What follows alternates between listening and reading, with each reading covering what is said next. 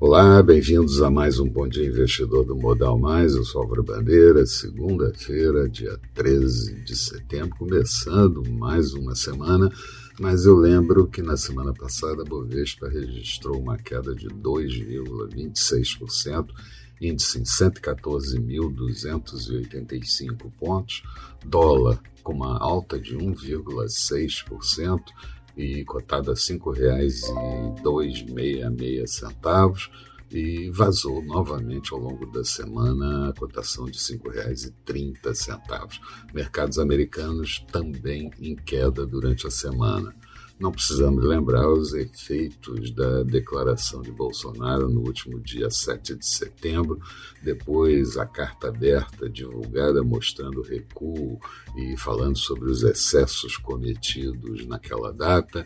Membros do governo, como Paulo Guedes, por exemplo, ministro da Economia, dizendo que o presidente finalmente recolocou as coisas nos trilhos e preparam um esforço concentrado para aprovar medida. Dentro delas, o orçamento, a definição sobre os precatórios a serem pagos em 2022 e a reforma do imposto de renda.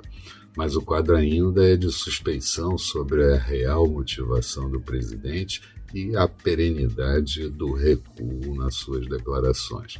O final de semana foi tranquilo, as manifestações da oposição foram bem fracas e Ciro Nogueira, ministro da Casa Civil, prepara a ofensiva para o Congresso de aprovações que são necessárias. No exterior, mercados iniciando a semana com boa alta, bolsa da Ásia em alta, exceto a bolsa de Hong Kong com queda de 1,5%, Europa começando com boas altas e futuros do mercado americano também na mesma direção. Aqui precisamos recuperar aquela faixa dos 115 mil pontos, depois nos aproximarmos dos 118 mil para almejar os 121 mil pontos, quando então a recuperação pode se tornar um pouco mais firme. Mas o dia é de agenda fraca, principalmente no exterior mas o resto da semana é pesado, traz indicadores importantes e com capacidade de mexer com os mercados. Bateria de dados dos estados da, da China sobre o mês de agosto, indicadores de atividade, indicadores de inflação, o CPI americano e por aqui o IBC-BR também será apresentado referente ao mês de julho.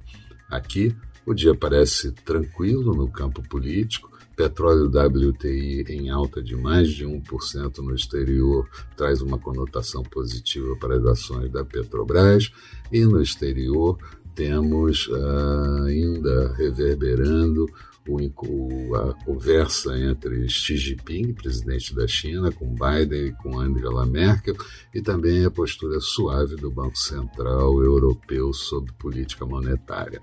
Na agenda do dia, vamos ter aqui a nova pesquisa semanal Focus do Banco Central, que deve trazer inflação novamente em, em alta e Selic também. Saldo da balança comercial na semana anterior e nos Estados Unidos o resultado fiscal referente ao mês de agosto.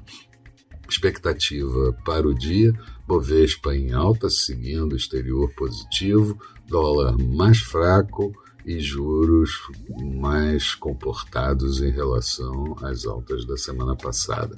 Falando de mercados, Bolsa de Londres mantinha alta de 0,55%, Paris subia meio ponto percentual e Frankfurt com uma alta de 0,73%. Petróleo WTI negociado em Nova York, alta de 1,16%, barril a 70 dólares e 53 centavos, euro negociado em queda em relação ao dólar, abaixo dos de um real, de um dólar e 18 centavos. Notes americanos títulos de 10 anos com taxa de juros em queda para 1,33% e futuros do mercado americano, Dow Jones subindo 0,52%, Nasdaq com alta de 0,42%. Eram essas as considerações que eu gostaria de fazer. Bom dia a todos, bons negócios. Eu espero vocês no final da tarde com boa noite, investidor. Até lá então.